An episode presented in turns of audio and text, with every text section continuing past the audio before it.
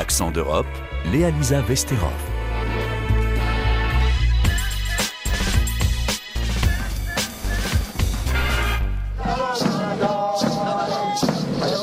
Bonjour, accent d'Europe consacré au peuple autochtone aujourd'hui. C'est un pan de l'histoire française dont on commence tout juste à parler. Cela se passe en Guyane, ce territoire d'Amazonie colonisé par la France dès le XVIIe siècle.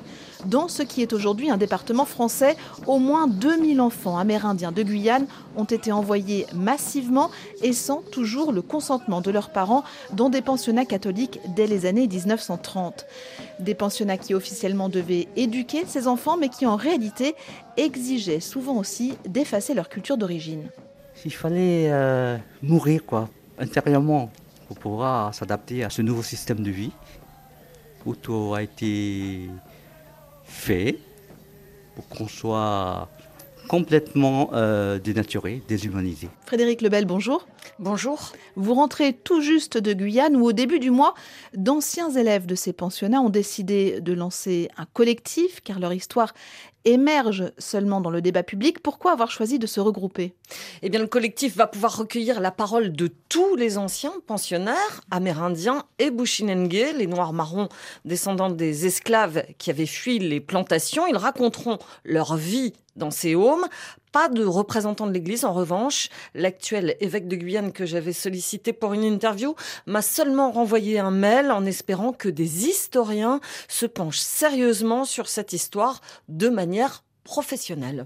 Et pour comprendre le déracinement culturel, sentimental qu'ont représenté ces homes, je vous propose d'écouter ce que était la vie de ces enfants amérindiens avant, avec Cécile Koyuri et Alexis Tuka. Ils ont aujourd'hui une soixantaine d'années. À l'époque, nous étions un peuple nomade. On s'installait près de la rivière.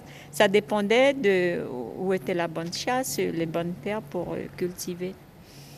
Alors moi, je suis née à Gros-Roche, c'est un grand village.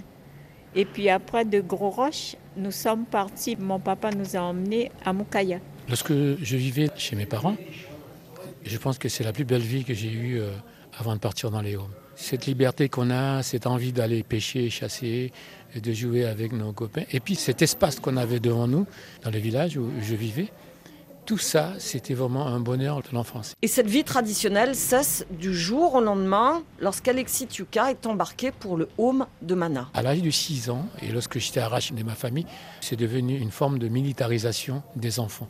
Lorsqu'on nous entendait parler en kaligna, notre langue, on était punis. La punition, c'était euh, à genoux sur le carrelage avec du sable sur le genou et les deux Bibles dans chaque main. C'était ça la punition et devant les copains. Donc une humiliation totale. La violence, on le ressent dès qu'on arrive dans les hauts. Vous savez pourquoi? On vous coupe les cheveux. Nous, on avait des cheveux très longs. Ça démontre qu'on avait une spiritualité, qu'on grandit avec la nature. Et la première des choses qui est très violente quand on arrive dans les hauts, c'est qu'on vous coupe les cheveux et vous avez vraiment, la, comme on dit en français, la boule à zéro. Ça, c'est quelque chose qui m'a toujours marqué. C'est le premier traumatisme.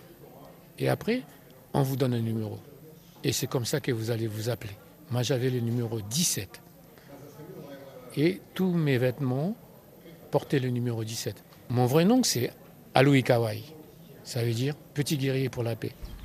Petit guerrier pour la paix, Alexis Tuka parle aujourd'hui d'une politique d'assimilation sans retour, menée d'ailleurs conjointement par l'Église et l'État, car ce sont les gendarmes qui allaient chercher les jeunes pensionnaires qui fuguaient. Je me suis évadé trois fois des pensionnats et j'ai été rattrapé par les gendarmes, parce que l'État et l'Église et les gendarmes travaillaient ensemble. Les gendarmes faisaient pression sur mes parents en disant que votre enfant doit retourner au pensionnat, sinon on va vous récupérer toutes vos affaires, votre pirogue, votre fille. Est-ce que tout le monde a vécu ce passage au pensionnat de manière aussi violente, Frédéric? On trouve beaucoup de ressentis différents, parfois même au sein de la même personne, car le home est un outil d'acculturation, mais c'est aussi un outil d'émancipation pour affronter ce monde occidental menaçant. Et puis, le temps change aussi le ressenti avec un autre regard sur des pratiques qu'on a peut-être pu juger positives à une époque. Écoutez Christophe Yanouana-Pierre, c'est un jeune membre du conseil coutumier et une des voix du collectif des pensionnaires du Môme indien. Sa mère, aujourd'hui catholique pratiquante, a été scolarisée et convertie dans ses homes et son regard a changé. Quand j'étais adolescent et tout, au collège et que j'étais un peu turbulent, ma mère nous disait souvent euh, que c'est dommage qu'il n'y ait plus ces homes puisque là-bas on t'apprend la discipline et ça aurait été bien pour les jeunes d'aujourd'hui d'avoir un peu plus de discipline. C'est ce que ma mère disait. Et là, depuis que maintenant je suis devenu adulte et tout, et qu'on en reparle des fois, c'est devenu douloureux. Une fois, je lui ai dit, est-ce que s'il y avait encore les homes, tu nous laisserais prendre? Elle m'a dit, jamais. Il y a aussi une intériorisation de la violence. Cécile Couillouri, par exemple, raconte hors micro que les sorts sont venus la chercher en l'absence de son père, car il était opposé à son départ pour le pensionnat, donc non-respect total de la volonté des parents. Et pourtant, malgré tout, elle a un regard positif sur cette éducation catholique qui lui a été donnée à milieu de sa culture chamane. Moi, je suis catholique, mais je viens d'une famille de chamans et de chefs. Et tout ça, moi, j'ai ça en moi. Nous, peuple autochtone, nous croyons en une force de l'univers qu'on appelle Tamushi. Et la religion catholique, c'est une religion qui ne nous a jamais défendu de pratiquer nos traditions, nos coutumes. Les sœurs s'occupaient bien de nous. On n'a pas été battus. C'est vrai qu'il y avait des punitions, c'est normal. On faisait des bêtises. Les sœurs nous ont tout transmis. Moi, ça m'a marqué, mais pas dans le mauvais sens. Quand même, nous avons pu avoir une vie professionnelle. Que reste-t-il de ces pensionnats aujourd'hui? Eh bien, beaucoup sont en ruine. C'est le cas de celui de Sinamari où a été euh, scolarisé et converti Cécile qu'on vient d'entendre. Il ne reste que des murs et une ancienne façade euh, dans une végétation luxuriante qui semble reprendre ses droits. Et un peu plus loin, sur la route entre Cayenne et Saint-Laurent-du-Maroni, tout à l'ouest, on trouve euh, le pensionnat d'Irakubo. J'y suis retournée avec Guillaume Couillouri, un des anciens pensionnaires. Aujourd'hui, c'est un prêtre originaire du Burkina Faso qui officie euh, depuis un peu plus d'un an sur ce territoire. Il a accepté de nous ouvrir les portes, mais il n'a pas voulu nous répondre. Sur le côté, à quelques mètres du presbytère, on trouve donc des petits bâtiments de plein pied en angle droit qui abritaient le réfectoire et les dortoirs. Ils ont été rénovés, mais la structure n'a pas changé. Euh, Guillaume nous raconte son enfance sur ces lieux. Donc là, il y avait euh, uniquement pour attacher les hamacs, trois rangées, je ne me rappelle plus. Moi, je me suis tué là, presque au milieu. C'est ici que se passaient nos, nos nuits, ponctuées par des pleurs hein, des enfants, des cris, qui réclamaient leurs parents. Je crois que j'en faisais partie. Je fais tellement de cauchemars ici, ce qui me poussait à, à fuguer. Il fallait arracher les jeunes amérindiens de la famille pour les mettre dans des homes, pour les civiliser en fin de compte. On va dire, euh, c'était comme si des milliers d'années que j'ai passé ici parce que j'avais tout oublié. Oublié ma langue, oublié ma culture. Enfin, vous êtes allé un peu plus loin dans le village de Bellevue, retrouver la mère de Guillaume. Une rencontre qui s'est faite en Caligna, sa langue maternelle. On est en plein sous la pluie. Sous la, presque sous la pluie, oui. Alors, vous voyez, il y a un abri. Je suis né à côté de la plage, où ça s'appelait Grosse Roche. C'est là que maman m'a mis au monde. C'est là que j'ai pleuré pour la première fois. Moi qui ne voulais pas pleurer. Et je ne vais pas pleurer maintenant. Donc, euh, il pour moi, euh, tata abokbema, nanaïdawa awopusan. Mère est très contente euh, que vous soyez venu nous visiter à Motamo. Et donc cette langue, le Kalinia, n'est pas morte ah, On va dire qu'elle survit. Certains membres euh, du collectif comme Guillaume Kouyuri ou Alexis Tiuka la parlent couramment. Guillaume, par exemple, l'a réappris auprès de sa mère après l'adolescence, mais certains l'ont complètement désappris, comme Caddy euh, Johannes que j'ai pu rencontrer, qui raconte que lorsqu'elle repartait enfant chez elle en vacances, elle ne pouvait même plus communiquer avec ses parents. C'est ce qu'on appelle un déracinement. Et où sont scolarisés les enfants aujourd'hui, Frédéric? Dans des écoles publiques hein, et souvent logés chez l'habitant, mais une enquête journalistique dans Mediapart a aussi pointé les dérives de ce système où le racisme et la maltraitance ne sont jamais loin. Enfin, un pensionnat laïque Pour remplacer l'ancienne institution religieuse est en construction à Saint-Georges de l'Oyapoc. Certains ont tout de même réussi à garder vivace leur ancrage culturel. Oui, c'est certain, les grandes figures de l'indépendantisme des années 80 en Guyane, comme sont les membres de la famille Tiuka, sont passés par ces homes, mais c'est là qu'ils ont forgé ces armes pour se battre pour leur défense. Cela n'excuse pas tout, bien évidemment. Alexis Tiuka raconte que s'il a pu mener cette vie à cheval sur deux cultures, c'est grâce à son père qui avait compris peut-être avant tout le monde ce qu'on avait détruit chez ses enfants. Toutes les grandes vacances, mon père, la première des choses qu'il faisait, on va en forêt pendant toutes les grandes vacances, pendant deux mois, une immersion totale. On réapprenait tout ce qu'on devait apprendre normalement lorsqu'on était gamin. Repratiquer, comme on dit, nos activités traditionnelles. Et c'est comme ça que, par la force de mon père, qui a connu beaucoup plus tard ce qu'on a suivi, il dit c'est la meilleure façon de vous sauver, c'est qu'on fasse une immersion totale dans la forêt et c'est le moment de guérir. C'est ce qu'il disait. Aujourd'hui, Alexis Tiuka euh, vit bien loin de là où vivaient ses parents dans une belle maison euh, moderne à Cayenne, mais il cherche à rester connecté avec toute la spiritualité de ses ancêtres. Ça fait 15 ans que je chante, mais j'ai essayé de m'approcher du tambour euh, il y a 20 ans à peu près, mais je sentais que j'étais pas encore prêt. Et le jour où je me suis mis, ça a été vraiment quelque chose. Puisque le maître, il dit toujours, est-ce que tu es attiré par le tambour ou c'est le tambour qui t'attire? Parce que le tambour, dans l'histoire des, des le tambour, c'est quelqu'un. C'est une personne. Ça, c'est ce que vous voyez ici devant, avec la petite languette, c'est le visage. Et la langue, la langue qui va vibrer, chante. L'homme qui va jouer du tambour derrière considère que c'est lui qui chante. En fin de compte, c'est le tambour qui chante.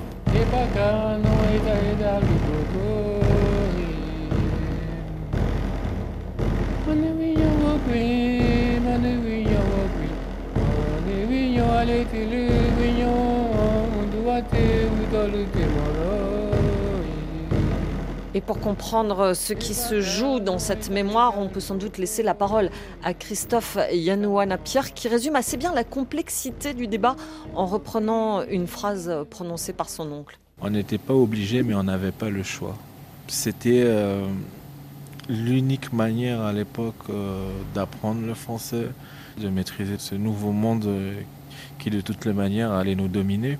Mais euh, au prix de quoi en fait? Désormais, c'est donc l'heure de la recherche historique pour établir la vérité sur ces hommes indiens dont la finalité n'était peut-être ni l'évangélisation finalement, ni seulement l'éducation, comme l'a montré la journaliste Hélène Ferrarini dans son livre Allons enfants de la Guyane, l'Église et l'État marchaient main dans la main dans cette scolarisation à marche forcée. Ce qui se joue dans ces pensionnats, c'est l'éloignement des enfants de leur famille afin d'en faire des petits Français, donc de les assimiler, de les évangéliser, de faire de ces peuples autochtones de futurs travailleurs salariés pour la Guyane qui, dans les années 50, euh, au moment de la départementalisation, est considérée comme étant sous-développée parce que sous-peuplée.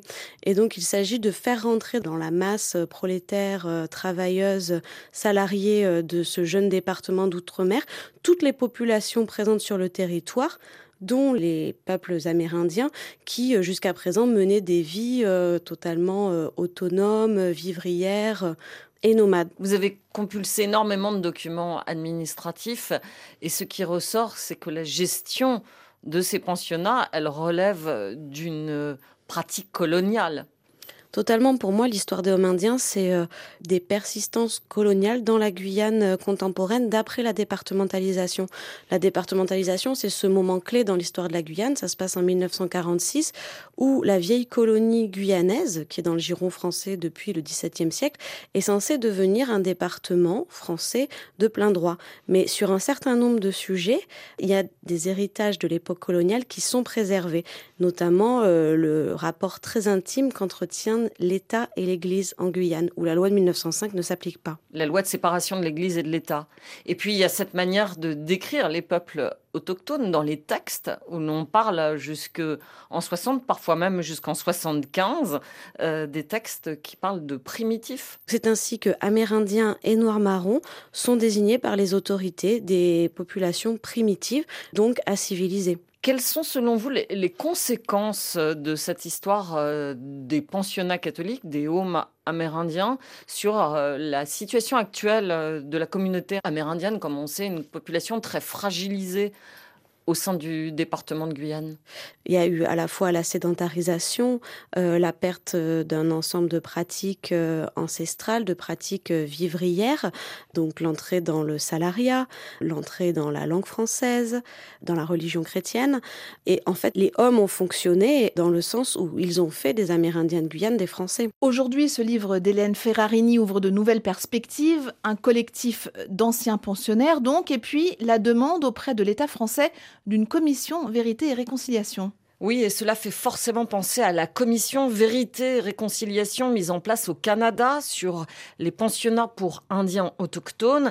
Y a-t-il eu des violences physiques, des sévices sexuels en Guyane? On ne sait pas, mais quelques secrets commencent à émerger, comme cette histoire racontée par la mère de Christophe Yanouanapiar. Elle m'a raconté que quand elle est rentrée au home, il y a une jeune fille qui était beaucoup plus âgée, hein, qui était déjà adolescente et tout, qui était tombée enceinte d'un prêtre. Et euh, que quand l'enfant est né, la famille n'arrêtait pas de badigeonner cet enfant de roucou, qui est euh, un fruit euh, rouge qu'on utilise notamment pour les peintures de guerre, etc. Et du coup, la gamine n'arrêtait pas de badigeonner cet enfant pour ne pas qu'on voit, au fait, que c'était un enfant métis et qu'il venait d'un blanc. Et le seul blanc qui était dans le coin, c'était le prêtre. Est-ce qu'il y aura une commission vérité et réconciliation en Guyane?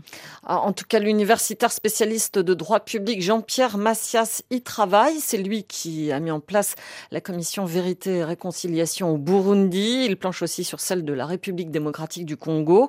Pour lui, il ne s'agit pas de trouver des coupables, mais plutôt de faire euh, la lumière sur les responsabilités, ce qui n'est pas tout à fait la même chose. Mais il a fallu du temps pour que la vérité commence à émerger. On l'écoute. Vous savez, l'histoire, elle fait pas beaucoup l'histoire des vaincus, elle fait plutôt l'histoire des vainqueurs.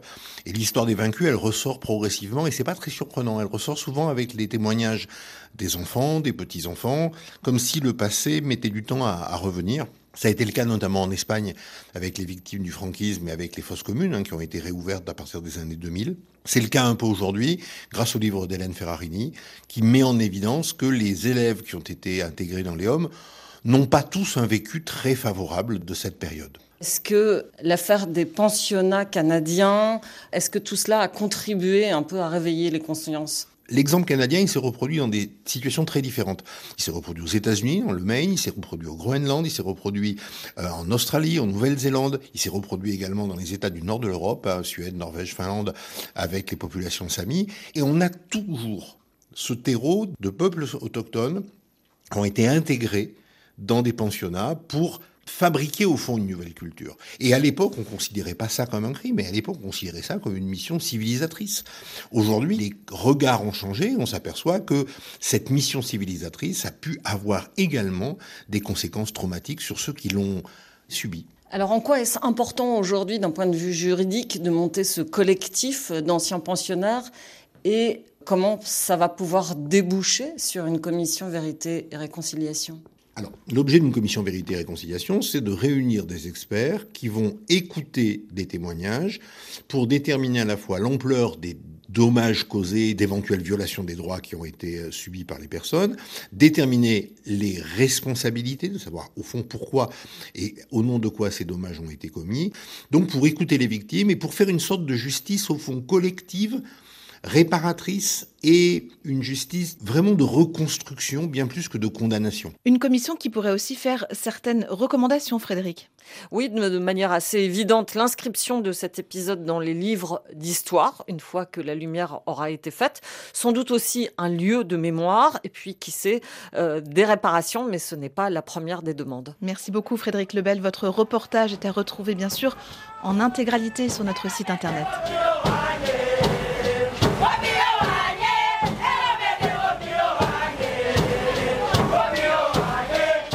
D'Europe, Françoise Grelot à la réalisation. Retrouvez-nous sur notre site internet ou en podcast sur vos plateformes d'écoute. À bientôt.